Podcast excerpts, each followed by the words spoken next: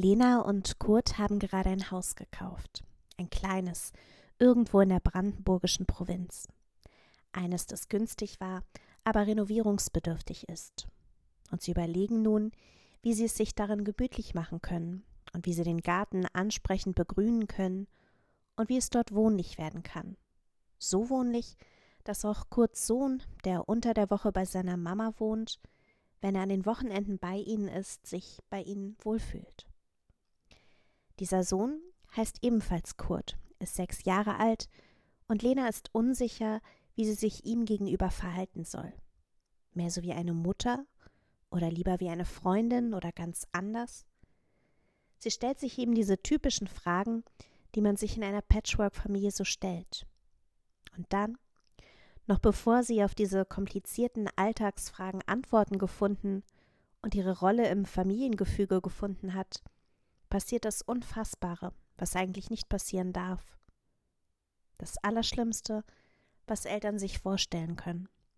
Nämlich, der kleine Kurt fällt beim Spielen von einem Klettergerüst und ist tot. Und die Eltern des Jungen ersticken fast vor Trauer. Lena, als quasi Stiefmutter, trauert auch, mehr als sie das für möglich gehalten hatte. Auch mehr, als sie es sich selber zugestehen will.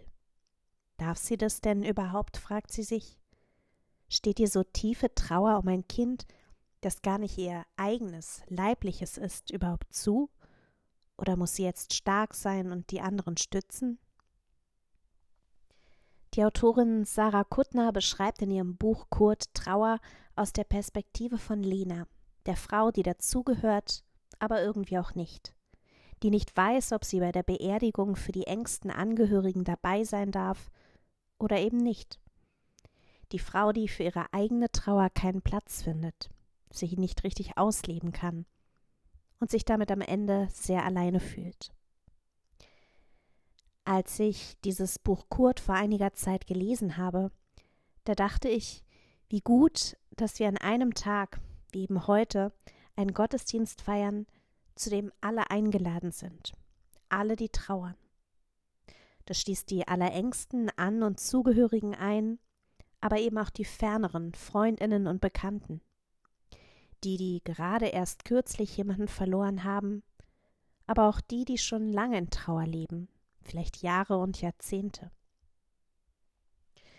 Für alle, die trauern, ist so ein Gottesdienst da, und für die, die es sich verbieten, die sich sagen, nun muss es doch endlich einmal gut sein oder das Leben geht weiter. Ja, genau für die. Ich beobachte nämlich immer wieder, gerade in Gesprächen mit An- und Zugehörigen vor einer Beerdigung, dass Trauer von so vielen ungeschriebenen Regeln begleitet wird. Regeln, die den Trauerfluss manchmal unterbrechen oder sogar unterdrücken. Regeln, die es aber eigentlich doch gar nicht gibt, weil Trauer so unterschiedlich ist, individuell, für jeden jede etwas anderes. Die einen erleben sie wie eine schwere Decke, unter der man lange Zeit wie begraben liegt und nur noch schwer atmen kann. Die anderen empfinden sie als Pfützen oder Schwallweise, immer wiederkehrend mit lichten Momenten dazwischen, in denen es dem Leben gelingt, einen dann doch mal aus dem Schneckenhaus herauszukitzeln. Für manche ist die Trauer zu einer leisen Hintergrundmelodie geworden, für andere wiederum ist sie mehr so ein Dröhnen, das alles andere übertönt. Trauer ist Vielfalt und Vielfalt ist menschlich. Wie auch immer also deine Trauer aussieht, bei Gott, da bin ich mir ziemlich sicher, findet sie Gehör. Gott redet sie nicht klein und wischt sie nicht weg, biegt sie nicht irgendwie zurecht oder lenkt sie um. Gott, das glaubt auch die Beterin des 56. Psalms, lässt Trauer einfach sein und sammelt unsere Tränen der Trauer in einem Krug. Hält also sprichwörtlich aus, was sich da so ansammelt, trägt mit dieses ganze Gewicht der Tränen. Mittragen, statt kluge Ratschläge zu geben und aushalten, statt in Aktionismus zu verfallen. Genau das ist es doch irgendwie, was Trösten eigentlich bedeutet. Lateinisch Consolatio, heißt übersetzt mit Einsamkeit. Und genauso geht Gott mit in jede Trauer hinein, ist also bei allen Trauernden dabei. Rund um die Uhr, 24-7. Mitfühlend, aber eben auch mit einer Art wertvollen Botschaft im Gepäck, nämlich Trostworten, die manchmal Türen öffnen können, damit endlich wieder Luft zum Atmen eindringen kann in die Trauerhöhlen. Denn die mit Tränen säen, die werden jubelnd ernten, lautet eines dieser Trostworte. Und es steht im 126. Psalm. Ein Versprechen, dass alle Trauer, egal wie groß oder klein, wie stark oder schwach, einmal ein Ende finden wird.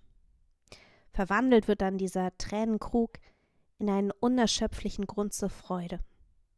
Und die große Trübsal, so das Versprechen an anderer Stelle, nämlich im Danielbuch, die hat dann endlich ein Ende.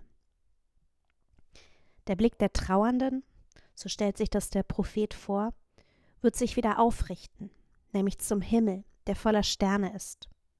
Und die leuchten dann verheißungsvoll. Und es sind unzählbar viele. Ein Bild für die Unendlichkeit Gottes, die Unbegreiflichkeit und die Übergröße. Ein Abglanz des Himmels, der uns jetzt schon spurenweise erahnen lässt, was Ewigkeit denn eigentlich ist. Und von dieser Ewigkeit sind wir ein Teil, wenn wir gestorben sind, gemeinsam mit denen, die bereits vorhergegangen sind. Der Tod, dem wird beim Propheten Daniel irgendwie der Schrecken genommen. Er ist wie Schlafen gehen, sich ausruhen, die Lasten ablegen, die einen täglich bedrücken, und vorher nochmal den Blick zum Sternenhimmel richten. Und solche Schlafplätze, wie Daniel sie beschreibt, die halten Christinnen ja auch auf der ganzen Erde bereit. Friedhöfe nämlich. Im Englischen, da kann man das noch hören, Cemetery heißt das, wird abgeleitet aus dem Lateinischen Kymeterium, Ruhestätte. Auf diesen Friedhofen, da ruhen sich die Verstorbenen also aus, schlafen sich aus, bevor sie wieder aufstehen. Ich finde das ein ganz überraschend schönes Bild vom Tod. Wenn ich bedenke, wie es mir so geht und wie gut es sich für mich anfühlt, nach ausreichend Schlaf aufzuwachen und den Tag neu zu beginnen. Ja, so eins und andere Bilder, die bietet Gott uns an. Die ganze Bibel ist voll damit. Manche Bilder zum Brückenbauen und Angst abbauen, Bilder zum Trösten, Bilder der Hoffnung auf den Tag, der irgendwann mal kommen wird, an dem Gott alle Tränen abwischen wird, und dann wird es kein Leid mehr geben, keine Trübsal, wo wir dann sein werden wie die Träumenden und tanzen vor Freude. Ja, das verspricht uns Gott. Und so wünsche ich mir, dass es auch sein wird. Amen.